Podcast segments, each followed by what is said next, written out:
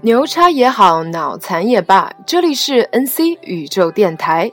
我是认认真真玩跨界的电台主播王宇，在混沌的世界里寻找灵魂。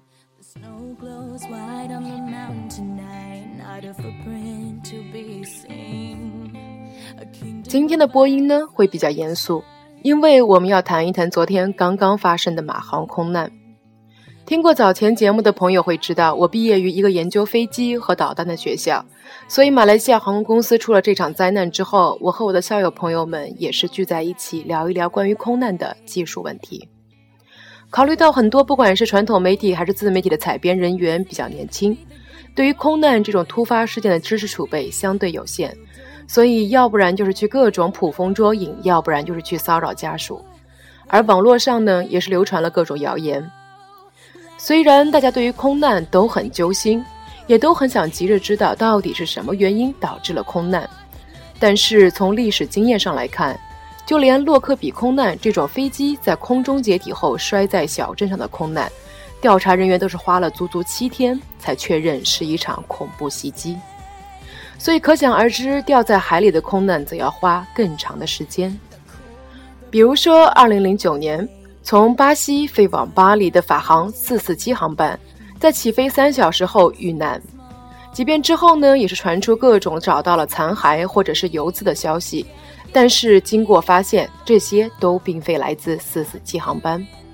即便是当时法国和巴西在美国国防部提供的卫星协助下进行了搜索，但是直到六月七日，巴西的军方才确认飞机的残骸，而之后的搜寻工作则是更加困难。即便有法国的核潜艇以及装有美国海监装置的法国船只，但是一直到两年后的二零一一年，才找到了传说中的黑匣子。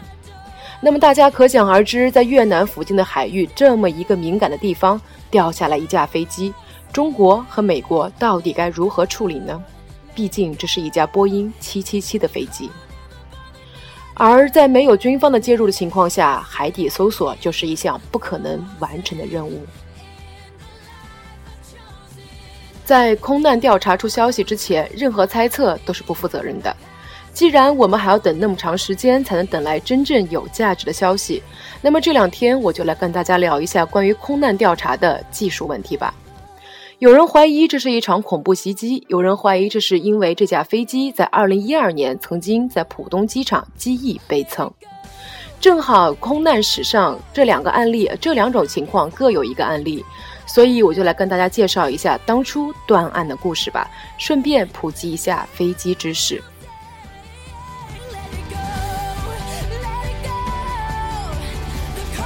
恐怖袭击那个呢，就是一九八八年泛美航空一零三航空的洛克比空难。调查人员发现了一小片与众不同的金属片，它的表面有很多小坑洞，就像焊枪烧灼过一样。这说明在爆炸燃烧的过程中，它的表面遭到了热气体的撞击。但是这依然不能说明这是恐怖袭击。直到它经过实验室的分析，当时发现有两种用来制造塑胶炸药的化学痕迹时，才能够确认这是恐怖袭击。但是到底是哪一个恐怖组织做的呢？调查人员发现，这片金属片呢是一节用来引导货柜进行定位的行李轨道。而在行李区呢，则是有二十个集装箱。后来发现，在编号为 AV 一四零四一的金属货柜里，有一个爆炸装置发生了引爆。随后，调查人员通过复建金属货柜的残骸，用来确定爆炸物的具体摆放位置。从当时的机场记录来看，那个位置是一个从法兰克福转运过来的行李箱。而在空难发生之前，美国驻赫尔辛基大使馆曾经接到匿名信件，信上说要袭击从法兰克福起飞的飞机，但是当时美国使馆并没有展开调查。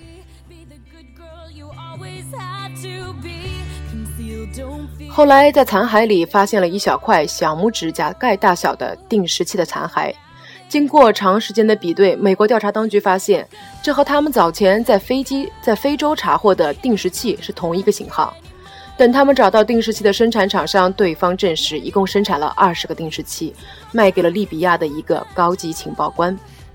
所以，即便在整个调查的过程中，有人怀疑是巴解组织干的，有人怀疑是伊朗的报复，因为在事发六个月前，美国海军刚刚击落了一架伊朗客机，造成了两百九十人遇难。但是，等最后的调查结果出来，却证明这是利比亚所为，卡扎菲为此赔了二十七亿美元。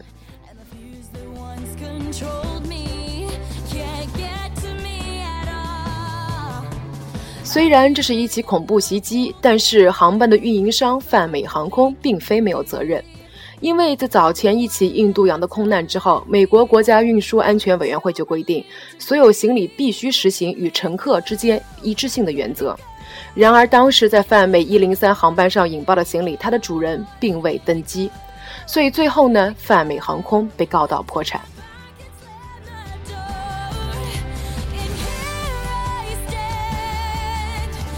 另一起事故呢，则是2002年台湾华航从台北飞往香港的611航班，它在起飞二十分钟后突然从雷达屏幕上消失。调查发现，一块编号为640的残骸很特殊，因为它的边缘并不像其他因为应力而破裂的残骸一样成一个角度，而是十分平整，这是典型的金属疲劳破裂的特征。这块残骸呢，是飞机的机尾。后来发现，原来早在二十二年前，这架飞机曾在香港机场机尾蹭地。当时华航仅仅是用一块面积与受损蒙皮相若的铝皮铝板进行覆盖，而根据波音的维修手册，新的蒙皮面积必须至少是超过受损面积的百分之三十。但是负责维修的人员在维修记录上却写着，依照波音维修指南进行了维修。这直接导致了二十二年后的悲剧发生。悲惨的事故总是各有原因。我们在为马航三七零遇难者祈福的同时呢，我想倒是可以多关注一下航空知识，因为当我们大脑用知识武装起来的时候，才能推动航空产业以及运输管理的安全性，才能维护我们每一个人的权益。好了，今天的节目就先到这里吧。我是王宇，为你跟踪空难调查。